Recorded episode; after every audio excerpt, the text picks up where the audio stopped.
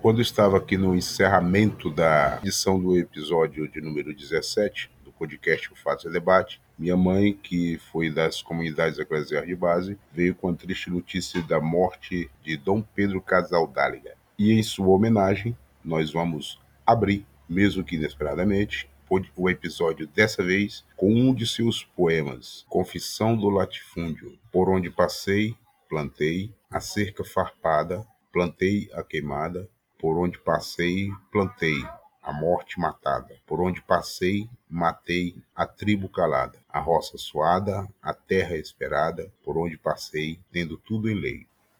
Olá, meus amigos e amigas, companheiros e companheiras ouvintes do podcast ou Fatos em Debate, muito obrigado por mais uma vez estar aí nos prestigiando com o carinho da sua audiência. Este é o episódio de número 17. Muito obrigado e a gente tem um convite para você. Fique ligado no que vai rolar na programação de hoje. No nosso episódio de número 17 temos uma conversa maravilhosa com duas militantes feministas. Já já eu volto para falar e apresentá-las a todos. Muito obrigado. E aí eu tenho aquele pedido carinhoso que eu sempre faço. Fique até o finalzinho. Ouça tudo e no final compartilhe com os seus amigos, com os seus parentes, com todos que circulam por você, porque este é o podcast Fatos em Debate e veio para ficar. Eu sou Zé Luiz Costa e estou falando diretamente do assentamento Califórnia, na cidade de Açailândia, Maranhão. Muito obrigado pelo carinho que vocês têm prestigiado e participe, interaja conosco. Vamos lá, não se esqueça. Ouça esse episódio até o final.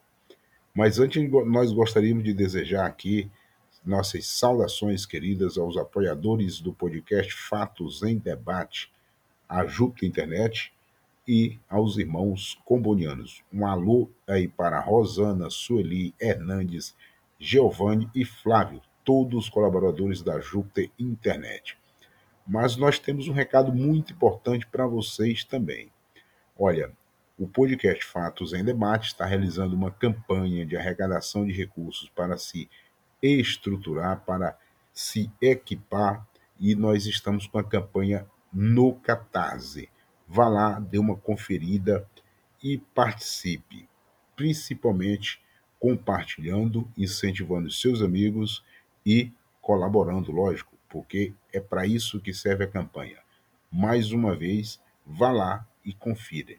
Vou dizer aqui o link para vocês. O link é www.catarse.me barra apoie o podcast Fatos em Debate. Repetindo, www.catarse.me barra apoie o podcast Fatos em Debate. Vá lá e confira, dê uma olhada, entre na descrição, saiba todo o projeto, o que, que o jornalista Zé Luiz Costa pretende fazer e contribua, colabore e divulgue principalmente essa campanha. Olha, companheiros, no, no episódio de hoje nós vamos ler essa carta, que essa carta ela foi divulgada justamente no dia 16 de julho, e aí o Ben tinha enviado para a gente, mas na correria do encerramento do episódio daquele período, que era o episódio 16, não foi possível a gente ler. Mas vamos ler agora porque ela está mais atualíssima do que nunca. Olha, carta, carta aos amigos e amigas do exterior. Frei Beto. Queridos amigos e amigas, no Brasil corre um genocídio. No momento em que escrevo, 16 de julho, a Covid-19, surgida aqui em fevereiro deste ano, já matou 76 mil pessoas. Já são quase 2 milhões de infectados. Até domingo, 19 de julho, chegaremos a 80 mil vítimas fatais. É possível que agora, ao você ler este apelo dramático, já cheguem a 100 mil. Quando lembro que na Guerra do Vietnã, ao longo de 20 anos, 58 mil vidas de militares, os americanos, foram sacrificadas. tem o alcance da gravidade do que ocorre em meu país. Esse horror causa indignação e revolta, e todos sabemos que medidas de precaução e restrição adotadas em tantos outros países poderiam ter evitado tamanha mortandade. Esse genocídio não resulta da indiferença do governo Bolsonaro, é intencional. Bolsonaro se compraz da morte alheia.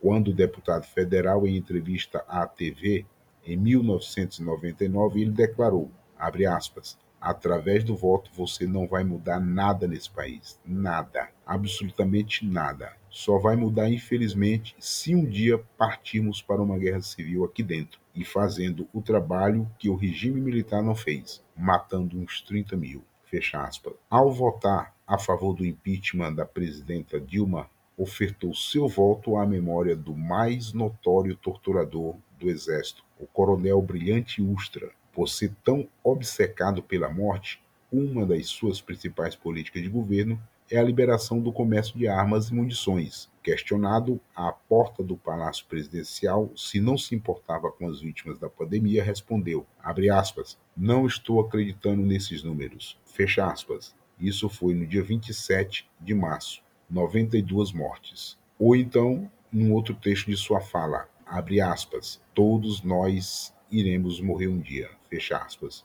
No dia 29 de março, já eram 136 mortes. Abre aspas. E daí? Quer que eu faça o quê? Fecha aspas. 28 de abril, 5.017 mortes. Por que essa política necrófila?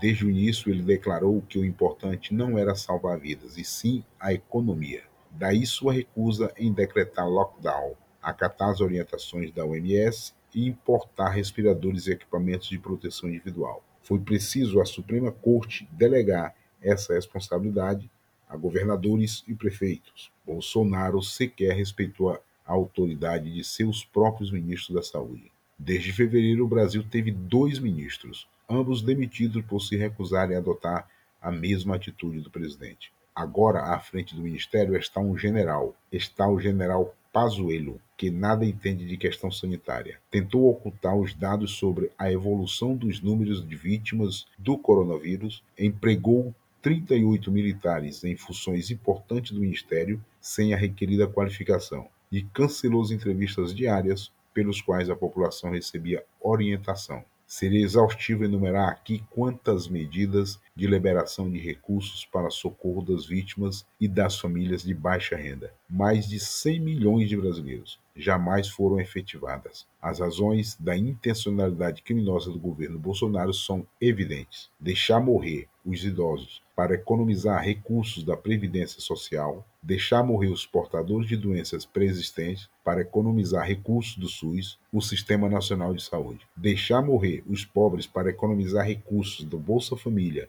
e de outros programas sociais destinados aos 52,5 milhões de brasileiros que vivem na pobreza e aos 13,5 milhões que se encontram na extrema pobreza, dados do governo federal. Em 8 de julho, Bolsonaro derrubou trechos da lei aprovada pelo Senado, que obrigava o governo a fornecer água potável e materiais de higiene e limpeza, instalação de internet e distribuição de cestas básicas, sementes e ferramentas agrícolas para aldeias indígenas. Vetou também verba emergencial destinada à saúde indígena, bem como facilitar o acesso de indígenas e quilombolas ao auxílio emergencial de 600 reais, 100 euros ou 120 dólares por três meses, vetou ainda a obrigação de o governo oferecer mais leitos hospitalares, ventiladores e máquinas de oxigenação sanguínea ao, a povos indígenas e quilombolas. Indígenas e quilombolas têm sido dizimados pela crescente devastação socioambiental,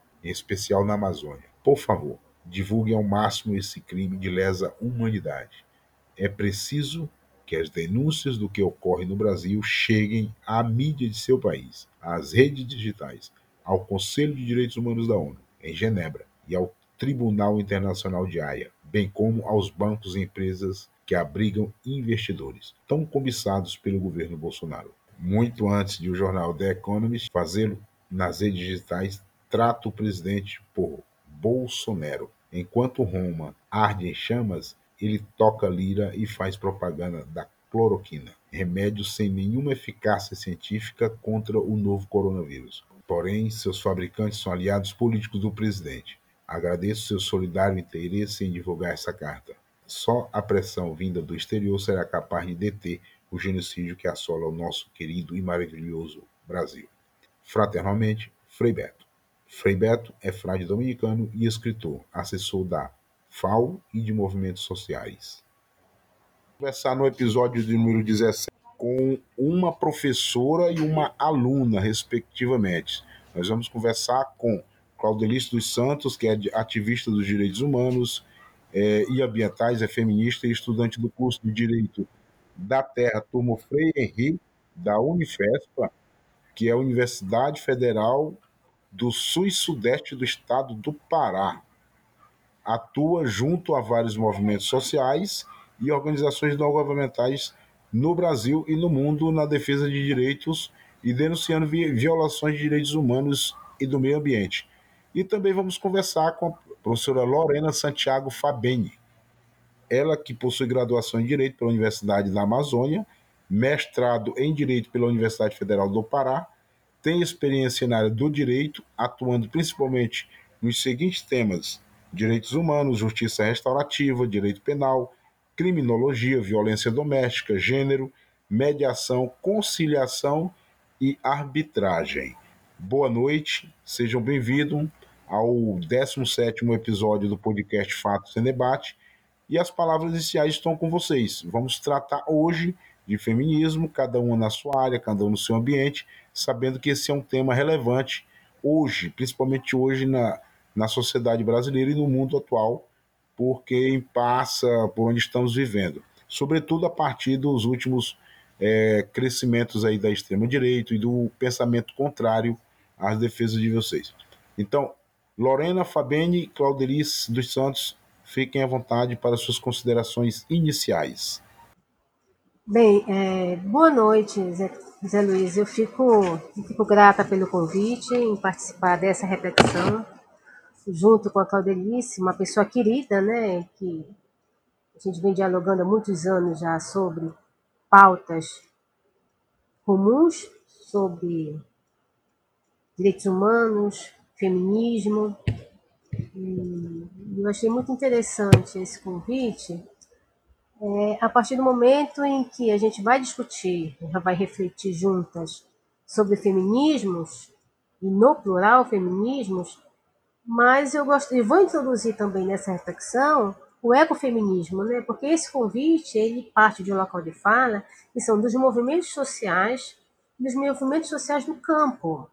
Então, o ecofeminismo está diretamente ligado com o feminismo, com a natureza, com o meio ambiente e com essa proteção da, da fauna, da flora, dentro desse contexto mais acadêmico, mas sobretudo também teórico-prático. Tranquilo. E Claudelice dos Santos, suas considerações iniciais, companheira? Boa noite a todos e a todas. Muito grata também, Zé Luiz, pelo convite. Me sinto muito honrada em estar fazendo parte desse podcast com uma mulher incrível como a professora Lorena, em que eu aprendi muito enquanto fui aluna dela.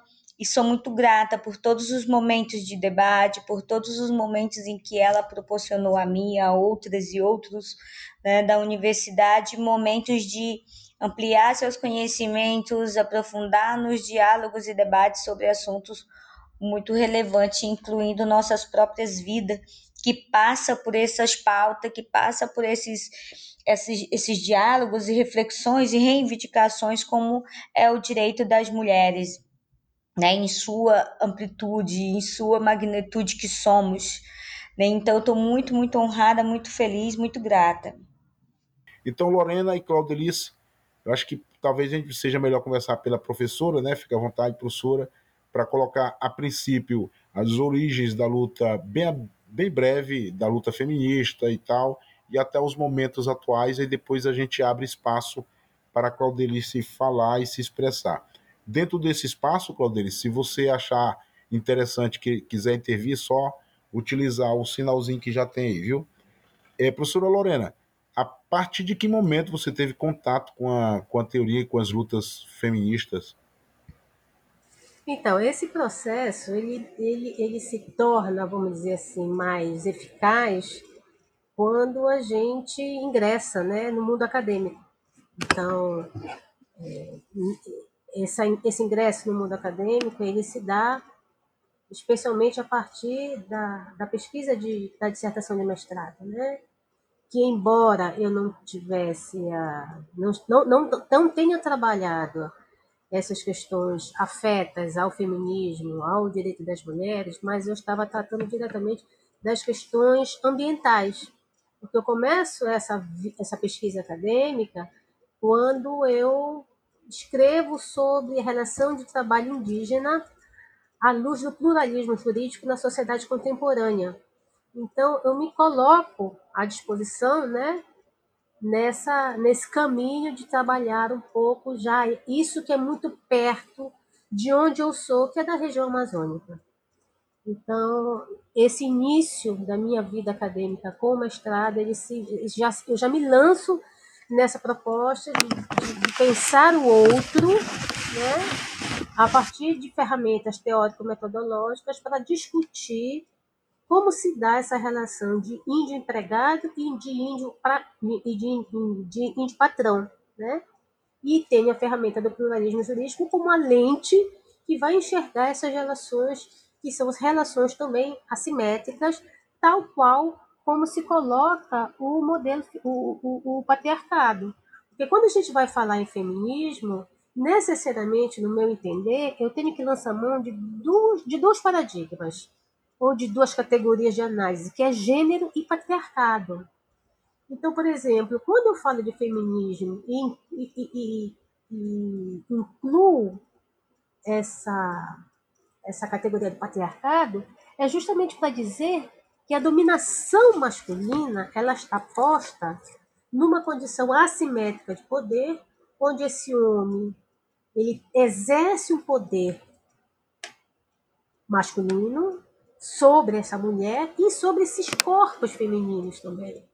E essa relação assimétrica de poder, ela vai se capitalizar por toda a sociedade contemporânea. E a gente não está falando de patriarcado de hoje, né? A gente está falando de patriarcado, pelo menos há, há muitos anos, né? E, e a gente vem nessa discussão, nesse desbravamento, nessa resistência para essa mudança de, de paradigma porque não é mais possível, tanto pelas normativas nacionais e internacionais, que a gente não tenha é, condições de paridade, de condições de ofertas, de situações semelhantes para homens e mulheres. Então, falar de feminismo tem que falar um pouco de patriarcado, né, que revela justamente essa relação assimétrica de poder né, entendida, portanto, como essa dominação masculina se coloca hoje. E, portanto, quando a gente vai avançar para a temática de gênero, ela vem como uma categoria de análise para compreender como se dá essa relação patriarcal. Ou seja, o papel do homem, o papel da mulher, eles são construídos socialmente em oposição, em antagonismo em uma relação antagônica a partir do sexo, a partir da determinação do espaço público, onde o público é masculino e o privado é feminino, a ordem dos afetos está para a mulher e o homem ele é o provedor. E essa relação ela se espraia para o meio ambiente, fazendo já um link com a ideia de ecofeminismo. Por que, que eu hoje estou trabalhando ecofeminismo? Porque se o homem ele está nessa condição de dominador, e este homem também domina a natureza, ou pretende dominar a natureza, essa relação está muito próxima com a ideia da subordinação da mulher. Né? Então, falar de, de feminismo, a gente tem que dar conta desses dois aspectos. Né? E também é importante. E, e também eu acho que é importante a gente falar de feminismos, né? porque nós temos feminismo negro, nós temos feminismo branco, nós temos feminismos ecológicos, e que são pautas diferentes mas que estão assentados no terreno da igualdade de oportunidade para homens e mulheres. Tranquilo, professora, tranquilo. Boa, boa, começando aí. Claudelice, e o seu primeiro contato com a luta feminista, e eu já sei também que você também está envolvido numa luta ambiental, ecológica. A gente vai também tratar um tempo disso. Qualquer dia desse a gente vai conversar sobre essa questão mais de luta ambiental e tal, etc. Seu contato com a luta feminista, Claudelice, como é que ficou? Como é que seria na sua vida? Olha, é, foi quando eu ingressei na Escola Família Agrícola, né, aqui em Marabá, uma escola voltada para filhos e filhas de trabalhadores rurais, né, com uma perspectiva da pedagogia da alternância e foi um momento que muitas coisas começaram a se desvelar para mim, é, inclusive essa coisa do que é o feminismo, essa coisa do que são os direitos das mulheres e principalmente o que é o patriarcado, né, que se configura aí de várias formas sobre os nossos corpos. E quando a gente faz esse link é, com o meio ambiente, com as mulheres do campo, da floresta, das águas, mulheres que, que estão, além de, de, de uma condição, de, de uma certa forma, mais vulnerável, com menos acessos né, às políticas de proteção, às políticas públicas das quais essas mulheres têm direito, a gente também é, fala dessa, de, dessa dominação, né, que é em massa dos homens, né, também do, do campo com relação à mulher. E aí é, foi bem num período em que logo as mulheres conseguiu o direito, as mulheres do campo, né, conseguiu o direito de colocar o nome da terra no nome da mulher porque antes tinha que ser do, do homem, do, do, do, do, homem da casa, e as mulheres colocavam, mas assim, só se ela fosse solteira e não podia colocar. Era uma coisa meio assim, não, a mulher não podia colocar. Então, logo que foi conquistado esse direito, né, e que foi, né, foi disseminado rapidamente no, no nosso meio de luta, então eu fiquei pensando muito sobre isso, né, e eu tinha professoras e professores que, inclusive em sala de aula, instigava sobre essa reflexão. Né? Claro, aquele período a gente era ainda muito novas, mas já percebendo muito bem, inclusive na nossa realidade, essa relação da dominação do homem com relação às nossas vidas, nossos corpos, definindo ou não definindo o que a gente tem ou não tem de direito, é, facilitando ou não o nosso acesso a isso. Né? Então, quando falamos do ecofeminismo, a gente é, um, é uma vertente feminista de luta, tal qual as mulheres da cidade, as mulheres negras, né? agora as mulheres trans também, com essa luta por, por seus direitos, para seus direitos serem reconhecidos, desde coisas é, como o nome é, enfim, essa relação da dominação do homem com a, as, os vários aspectos da vida, seja ela a natureza, seja ela os nossos corpos, seja ela a economia, tudo per, perpassa ainda, infelizmente, pelo patriarcado. Né? entender, mais que entender o feminismo e suas várias configurações, é entender como esse patriarcado ele exerce, exerce o poder até hoje sobre todas essas coisas, em, em, em, em, um grau um pouco maior em alguns aspectos, um pouco menor em outro aspecto, mas eu acredito que esses elementos vão surgir aí durante o podcast. Tranquilo, tranquilo. Agora eu gostaria de trazer a conversa para esse campo. No momento, aí a pergunta serve para as duas. Aí uma dá uma fala e se quiser é, concordar com a outra, se quiser acrescentar, fica à vontade mas o momento que vive o Brasil e o mundo hoje com relação à luta feminista, pode, podemos considerar avanços ou ainda muitos retrocessos, que parece até um paradoxo no momento que a gente vive, já finalizando o, o, a década 20 do século 21. Lorena, depois Claudelice. Veja, o processo histórico, ele é um processo, é, vamos dizer assim, de pesos e contrapesos, né? ou seja, de avanços e de regressos. Penso eu que nós estamos numa fase onde aqueles direitos que foram conquistados, sobretudo o direito da mulher, e a gente fala do feminismo já a partir da década de 70 do, do, do, do, século passado, a gente tem uma, uma, uma. Existe essa configuração de desmanche desses direitos que foram adquiridos. Evidentemente que não são todos esses direitos, porque já estão, alguns já estão consagrados, que penso eu que não vão ter condições de ser, de ser tocados sob pena de, de causar uma, uma convulsão social. Né? Nesse aspecto, por exemplo, eu, eu chamo a, a ideia do, do voto feminino, né, que foi uma conquista, e a ideia, por exemplo, do, da pílula anticoncepcional, que também a despeito das discussões que, que gravitam no entorno da pílula anticoncepcional, não deixa de ser uma vitória dos vários movimentos feministas.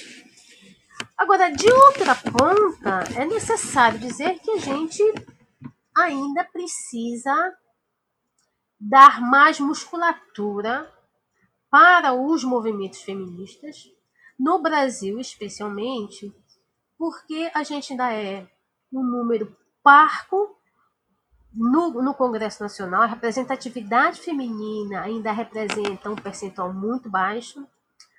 Ah, os postos de trabalho ainda são ocupados por maioria masculina. Os salários ainda são os melhores para os homens. Os cargos de poder e de, os cargos de decisão nas grandes empresas, em sua maioria, também ainda permanecem sendo ocupados pelos homens. Então, veja, por mais que a gente tenha tido avanços, esses, esses avanços sempre serão insuficientes, dadas as demandas e as necessidades não atendidas dos vários movimentos feministas.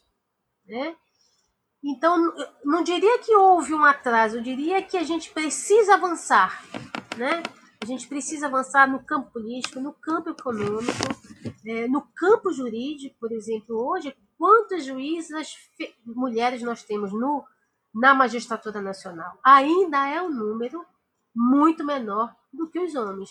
E se a gente for é, fazer a intersecção com a mulher negra, esses números eles passam a ser muito mais reduzidos, né?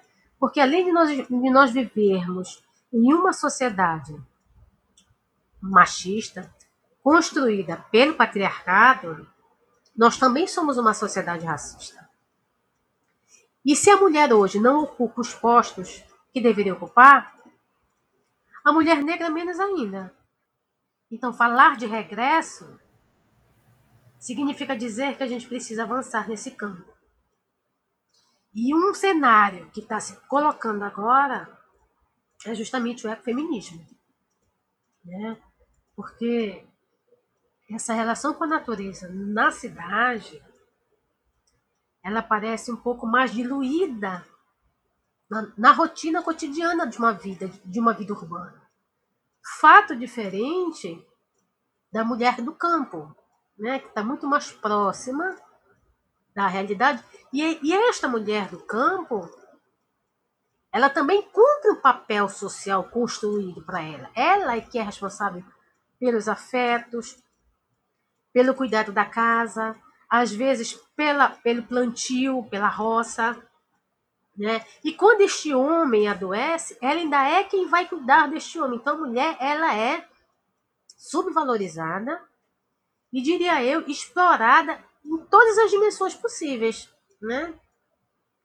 Então, se a gente não fala em regresso, a gente fala numa perspectiva mais otimista, né? Que a gente precisa avançar muito para que a gente tenha condições de realmente é, sair dessa sombra masculina e ocupar os nossos espaços. E isso se faz através de muitas iniciativas, né? As ONGs, elas estão aí, tem muita ONG que, que trabalha neste segmento, né, as discussões acadêmicas, né, a produção de ciência nesse, nesse segmento também ela está, ela vem dando musculatura para essa discussão. Os próprios movimentos feministas, sejam eles de mulheres negras, sejam de mulheres indígenas, sejam de mulheres trans, seja de mulheres não brancas, eles também estão dando musculatura para essa discussão. Então, hoje, essa discussão de feminismo, de ecofeminismo, ela está muito mais presente nas relações sociais, seja da mulher do campo, seja da mulher da cidade, e que isso nos aponta para o futuro, oxalá assim seja, onde a mulher vai assumir esse protagonismo, né? esse protagonismo da sua própria vida, esse protagonismo do seu corpo. Porque, veja, é, é lamentável que a gente ainda hoje se depare com situações de violência, né? de violências cometidas contra essas mulheres, né? Então, eu prefiro ficar nessa, embora a gente reconheça algum atraso, porque o processo histórico é feito dessa maneira, mas eu acho que a gente está caminhando para um processo de empoderamento e de protagonismo muito mais dificuldade, mas com muito mais solidez. Né? Então, sejam pequenos passos, mas são passos sólidos. Evidentemente que a gente encontra grupos políticos, ideológicos e que lutam para a conservação né, do próprio do próprio machismo, né? Ou seja, esse homem perder esse poder de esse poder, ele é colocado em xeque. Pode seguir, pode seguir, Claudelis. Fique à vontade.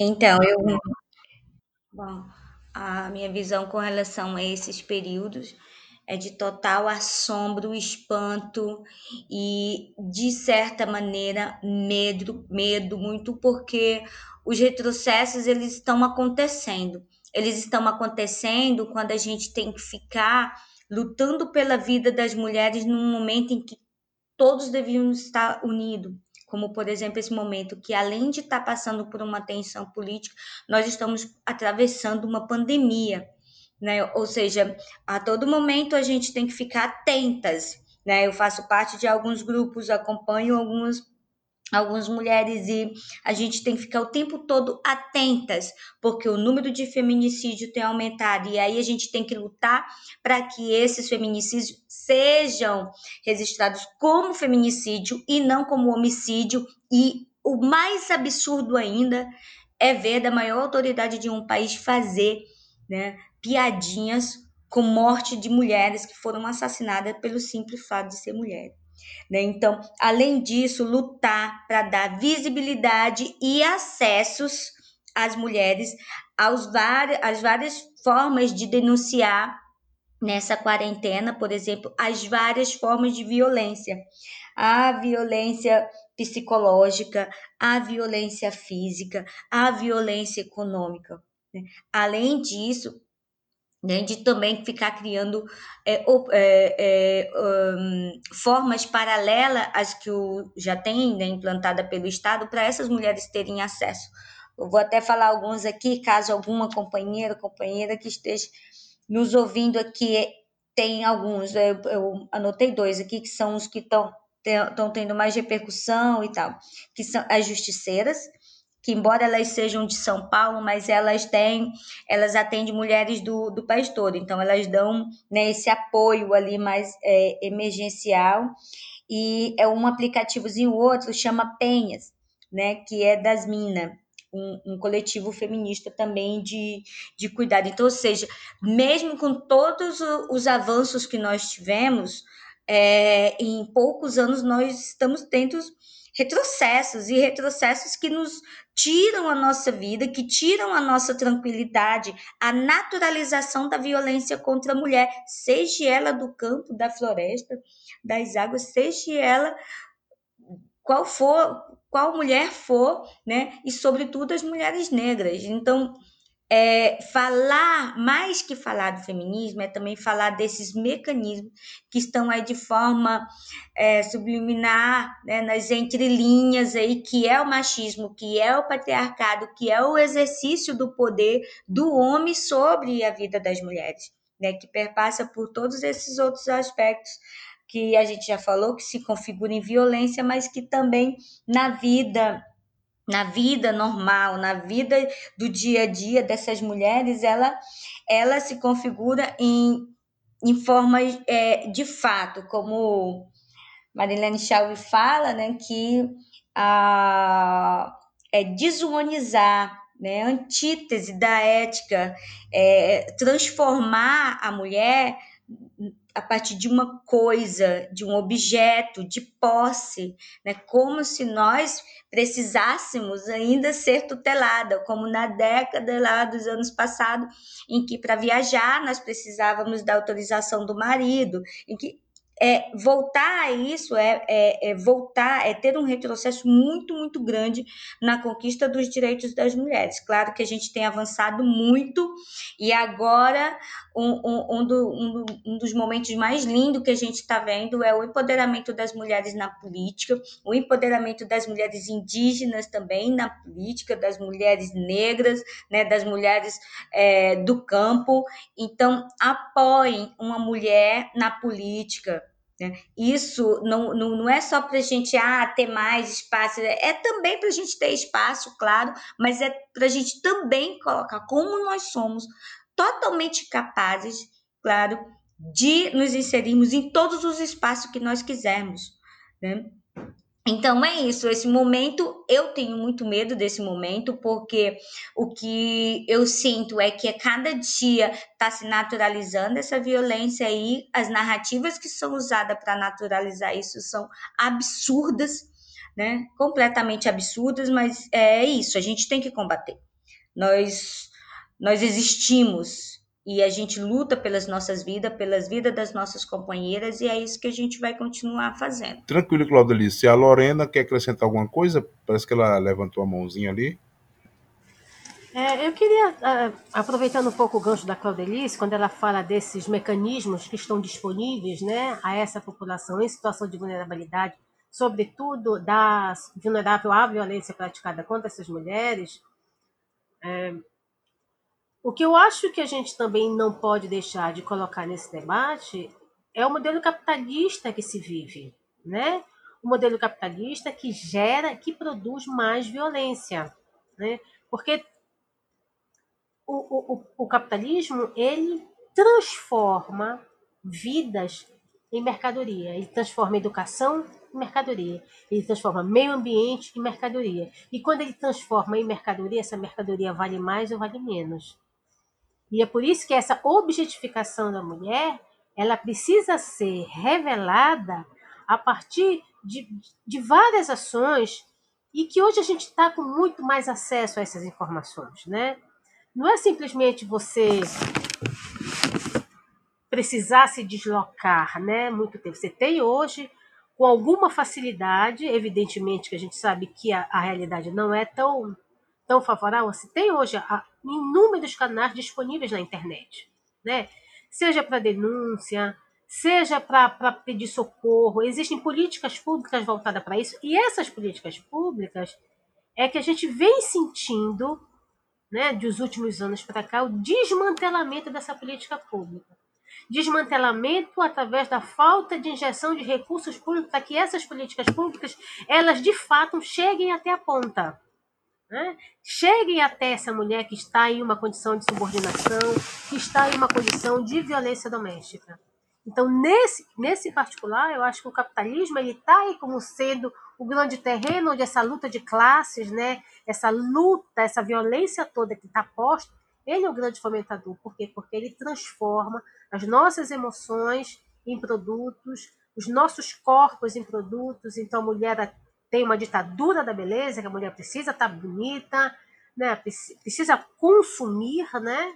E, e, nessa, e nessa lógica perversa do consumo, nesse modelo capitalista, a gente parece que vai sendo moldado, né? João Scott já coloca isso, a construção social da mulher, né? Simone de Beauvoir também já é um, um, clássico, né? Que mulher não nasce mulher, ela se torna mulher, por conta desses aspectos sociais que vão construindo essa mulher de acordo com esses interesses que o capital está impondo.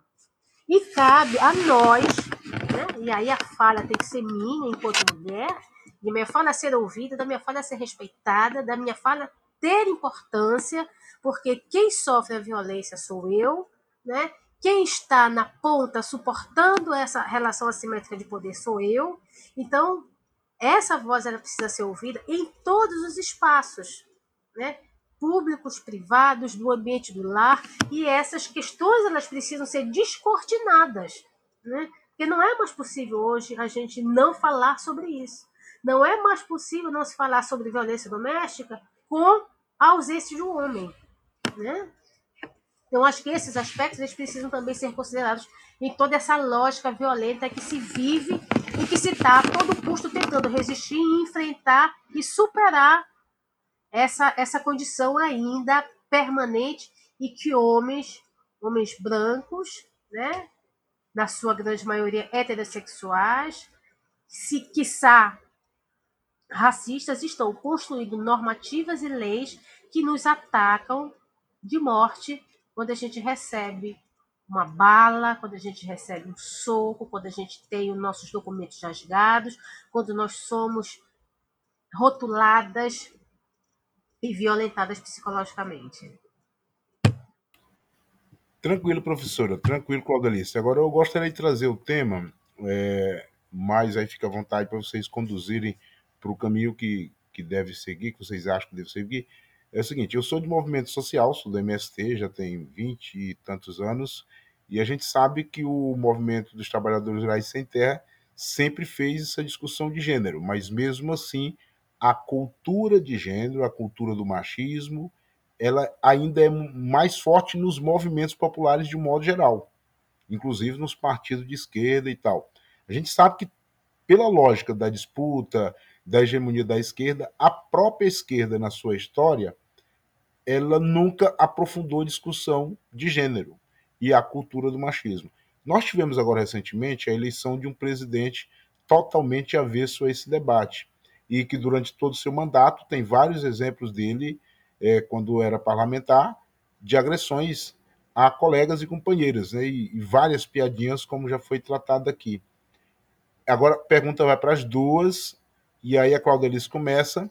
Nós sabemos que para a gente construir um avanço e termos um homem novo e uma, homem, uma mulher nova numa sociedade nova, nós precisamos conversar a, a partir das instituições escolas, universidades, igrejas e etc. Como vocês veem daqui para frente esse debate dentro dessas instituições para que a gente tenha um avanço na destruição completa da cultura do machismo, por exemplo? Claudelis primeiro. Sim. Olha, como eu estava falando né, sobre o assunto anterior, casa muito bem com esse. No, no momento em que qualquer tema de debate que tenha um pouco mais de complexidade ou que simplesmente o, um aluno ou pai de aluno não gosta de assunto do tema, tá lá o aluno gravando, tá lá a maior polêmica sobre o assunto, isso na escola, isso é, dentro dos, dos, do, dos movimentos também.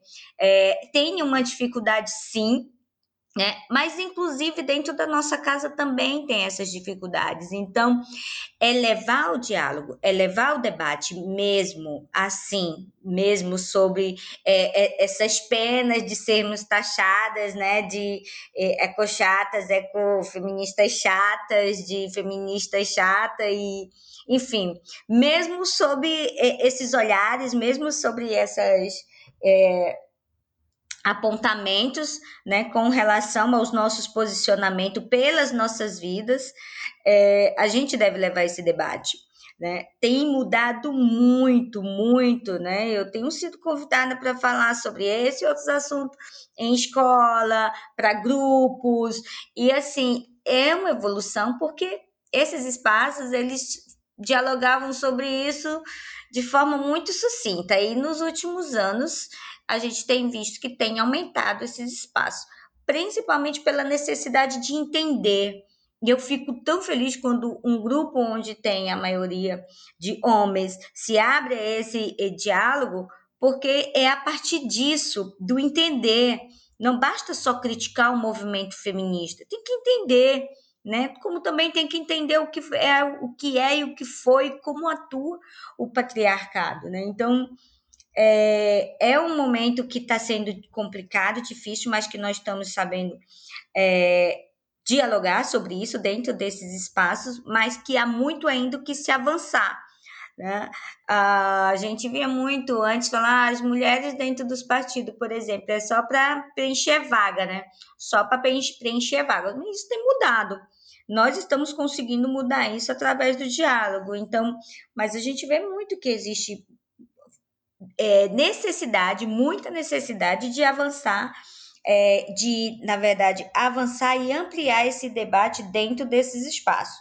Né? Mas para isso a gente já tem também, ainda bem, muitas organizações de mulheres né, que ajudam muito outras mulheres que ou que não entendem muito bem, ou que é feminista, mas de uma forma meio crua, né, a entender para conseguir dialogar em casa, na escola, é, nos espaços sociais, mesmo no hall de amigos, para conseguir né, é, não convencer, mas sim dialogar com os homens, né, que são do seu rol de família ou de amizade, essas várias formas em que o patriarcado influencia diretamente né, tanto homens e mulheres, e daí a, acaba se configurando nessas formas de violência, nessa, a partir dessa relação de gênero que acaba refletindo lá no nosso corpo físico, psicológico, econômico, enfim. Professora Lorena? Com... Veja, é, eu entendo que no âmbito acadêmico, essas, essas discussões elas estão cada vez mais,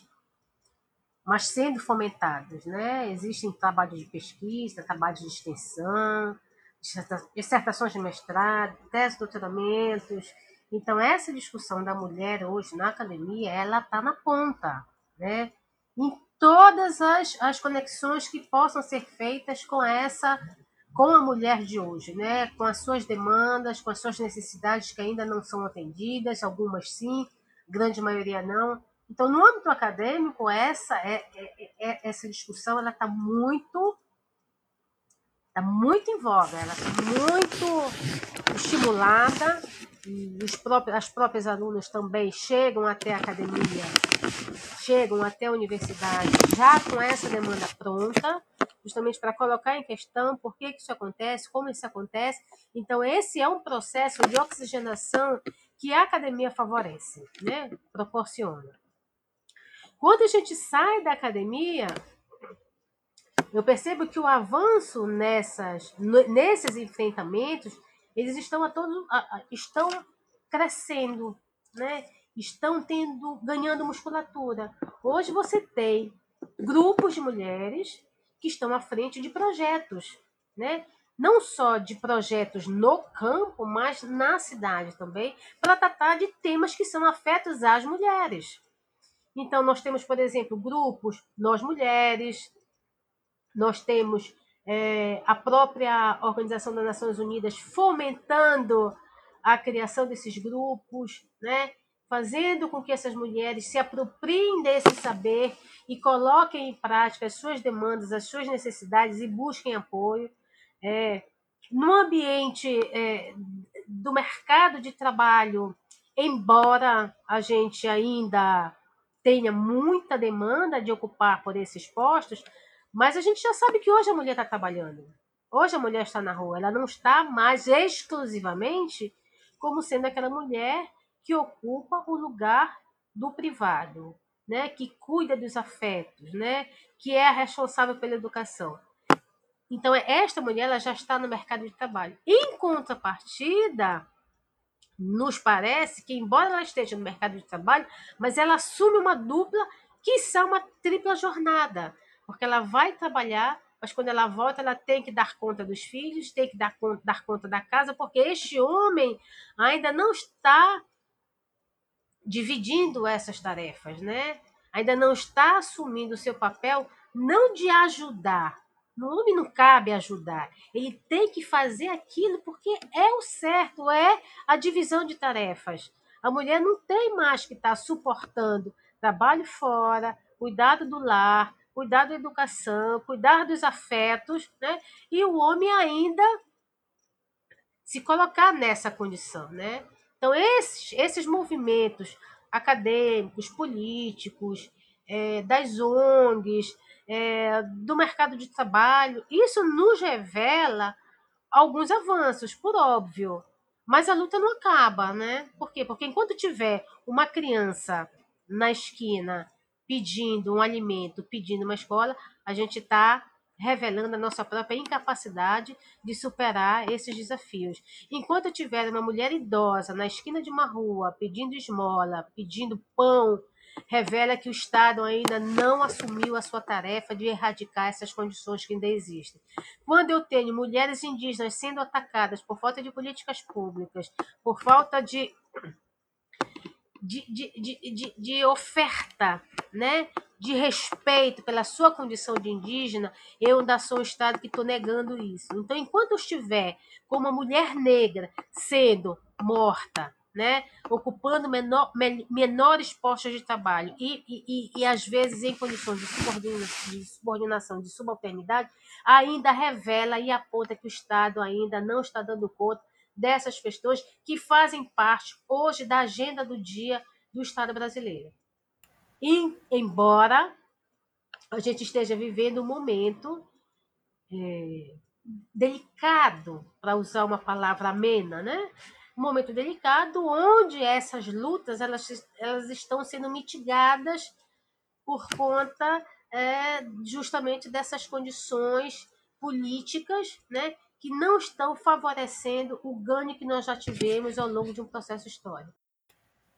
Tranquilo, professora, tranquilo. Muito, boa a conversa com vocês duas e a aula está sendo muito, muito boa.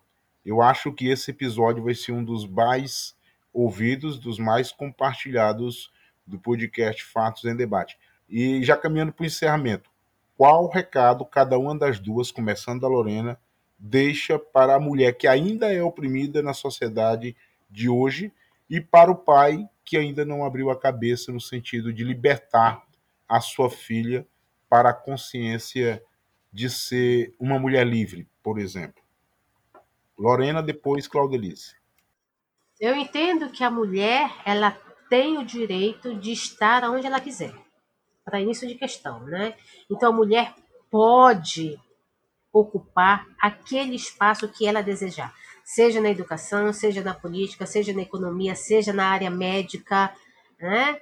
Seja em qualquer espaço, o espaço da mulher está para ser ocupado. Então a mulher pode ser o que ela quiser e ocupar o espaço que ela quiser e ela é capaz disso. Né? Então, o espaço da mulher é onde ela quiser. Com relação aos homens, é importante que haja uma tomada de consciência, e essa tomada de consciência às vezes é muito dolorosa, por quê? Porque a tomada de consciência requer o reconhecimento de, um, de ocupar um, um espaço privilegiado de poder, e nem sempre os homens estão dispostos a abrir mão desse poder.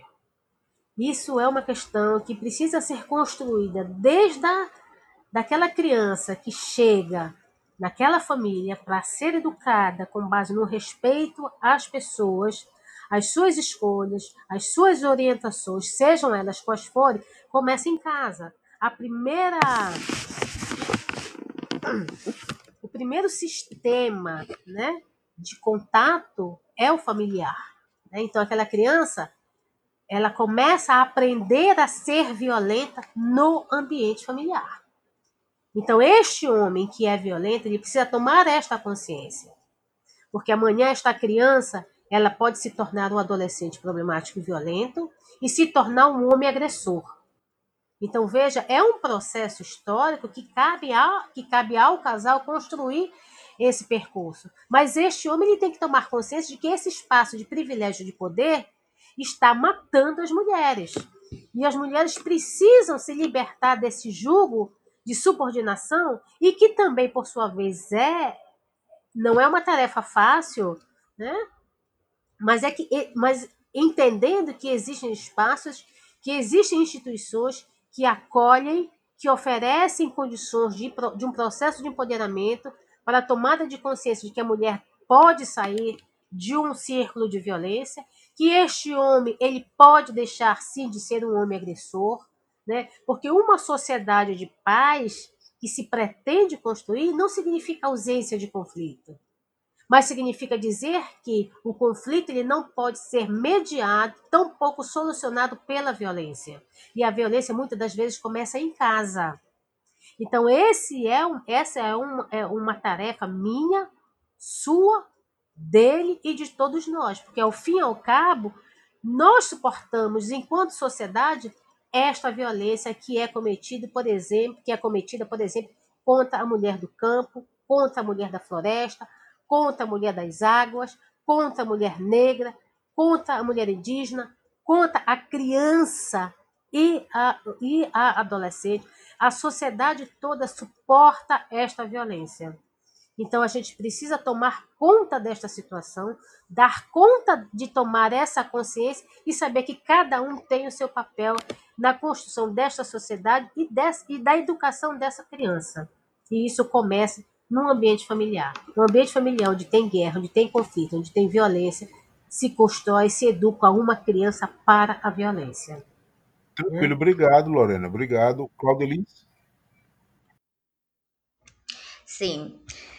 É, se eu tivesse que dizer uma palavra tanto é, para o pai, ou irmão, ou marido, ou homem que convive com mulher, é empodere essa mulher. E para essa mulher, empodere-se junto com outras mulheres, participando de debates, participando dos círculos e coletivos feministas ou de mulheres que discutem sobre seus direitos.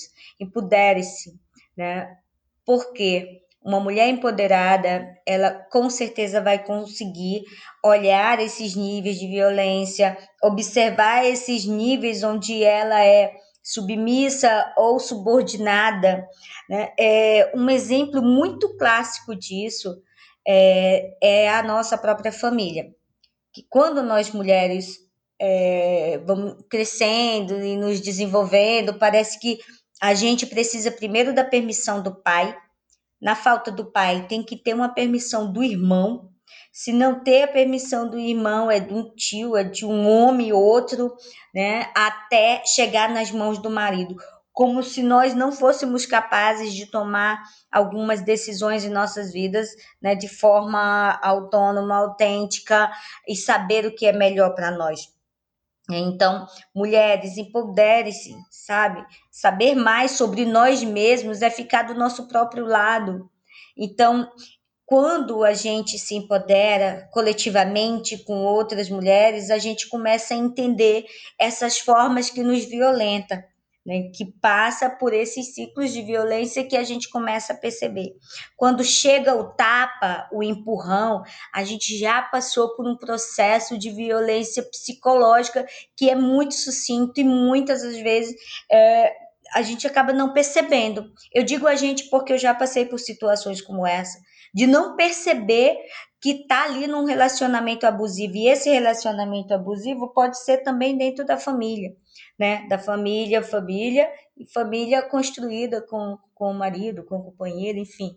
Então é quando a gente está empoderada, a gente começa a perceber que aquilo não está fazendo bem, que aquilo está te colocando num lugar né, de submissão ou de subordinação desse, dessa relação abusiva. Então, observar aquilo que nos faz mal, entender quais são os nossos direitos, entender que nós somos capazes de fazer o que a gente quiser, como Lore muito bem disse, no, no nosso lugar é onde a gente quiser.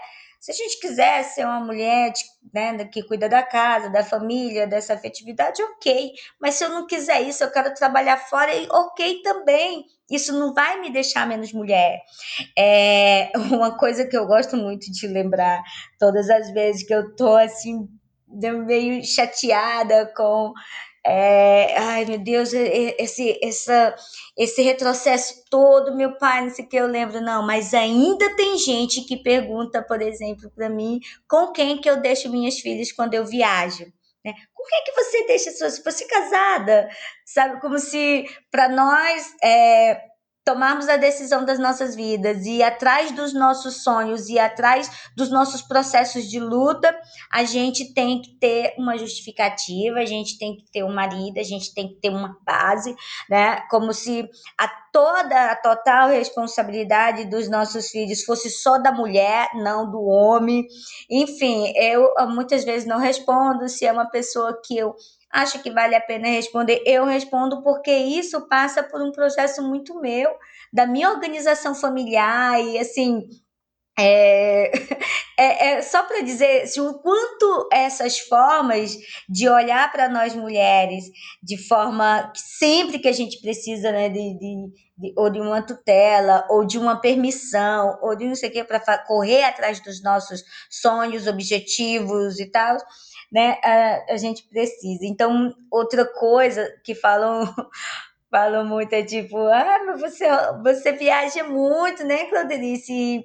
Mas e aí, como é a sua vida financeira? Como que, é, sabe? Sempre as pessoas, quando vêem uma mulher em uma situação em que ela está ali buscando as, a, a, vida dela, os sonhos, as lutas, querendo entender o mundo, querendo se encaixar no mundo, lutando por uma coletividade, sempre vai ter as especulações ali por trás e tal. E isso tudo eu, eu carrego porque é exemplo para mim e no, no, me, me ajuda a entender também essa, essas várias formas na coletividade. Sempre quando eu estou num grupo de mulheres, né, mulheres incríveis, que a gente troca essas experiências e o diálogo é incrível porque a gente consegue aprender juntas, né? Mesmo com essas coisas que a gente eu, por exemplo, eu não gosto, né? Mas assim, eu uso isso para mim é, entender. Então, mesmo com essa, nessas situações, eu estou aprendendo. Né? Então, a gente observa, aprende e tenta mudar isso. Observa, aprende e tenta mudar isso. Nesse momento que eu estou falando agora aqui, Zé Luiz, para você, para a Lore, pra... tem as pessoas que estão ouvindo e elas vão se identificar de alguma maneira, né? Com esses relatos que a gente está tra trazendo, com os exemplos, com essas formas, mulheres vão, vão ouvir e vão começar já a perceber isso nelas mesmas, na convivência, né, com o rol ali de amizades ou de família, e isso já é um passo, sabe? Já fazendo minha fala de encerramento, eu queria muito te agradecer por esse espaço, porque é um espaço que é necessário tem que estar em todas as casas o diálogo franco e sincero, né, sobre a, as formas de dominação da mulher e do corpo, da economia, do, do, do, do psicológico, enfim, né, para e já dialogando sobre esses assuntos, mesmo aquelas famílias que não têm muito conhecimento sobre isso, não importa. A violência, ela é clara. Você não precisa estudar a violência para saber o que é uma violência, né? Então, é, a partir do momento que nós estamos aqui dialogando sobre isso, num podcast que vai para as casas das pessoas, as pessoas vão ouvir e vão começar a refletir também sobre isso. Já indo para o encerramento, eu gostaria muito de te agradecer mais uma vez pelo convite. Foi uma honra estar aqui com você e com a Lorena. Né, e dizer que estamos aí para contribuir, colaborar da forma como a gente é, achar interessante, como o teu podcast eu super achei interessante, sei que tem uma relevância muito grande esse tema e eu estou super feliz de ter participado, viu, companheiro? Pode contar comigo. Muito obrigado, muito obrigado, Claudelice dos Santos, muito obrigado, Lorena Fabene, é, assim, de já a Lorena levantou a mãozinha ali, pode falar, Lorena, fica à vontade. É, então, Zé Luiz, eu queria também finalizar minha fala é, te falando da minha, da minha alegria em ser convidada por ti, pela Alice, que é uma querida, né? Para participar dessa reflexão junto com você, com a Claudelice, junto com essa, com essa grande coletividade que vai estar ouvindo e dizer que, que foi muito grato, eu tô, sou muito grata pela, pelo convite e que mais eventos, mais iniciativas como essas, né, que o agrupamento, que o coletivo, ele sempre é mais forte quando está junto. Então, eu fico imensamente grata pelo convite e pela oportunidade de a gente estar tá aqui conversando com a Claudelice, contigo, e de maneira que a gente possa minimamente ter conseguido alcançar alguma reflexão junto a essas pessoas que vão, né, que estão nos ouvindo, né, e que ainda vão nos ouvir ainda por algum tempo. Muito obrigada, José. De nada, Lorena, de nada, Claudelice. Muito obrigado a vocês por terem aceito o convite. E eu acho que esse vai ser um dos episódios bem mais compartilhado e ouvido é, de todos os tempos do, do podcast Fazem Debate. Em setembro nós vamos fazer um ano e a gente agradece imensamente a disponibilidade de vocês. A gente pede, na primeira oportunidade, vocês compartilhem o episódio, compartilhem o podcast O Faça Debate, falem do podcast O Faça Debate e mais uma vez, muito obrigado. E olha que o assunto ele é muito abrangente, que nós não tocamos ainda na questão do, do da cultura do estupro, que isso está diretamente. A sociedade não mudou muito nesse sentido, as mudanças são poucas, mas a gente vai voltar a discutir sobre isso em outros momentos. Ou com vocês, se derem, ou com outras companheiras da luta feminista e tal. Muito obrigado mesmo, aquele abraço para vocês duas e tchau.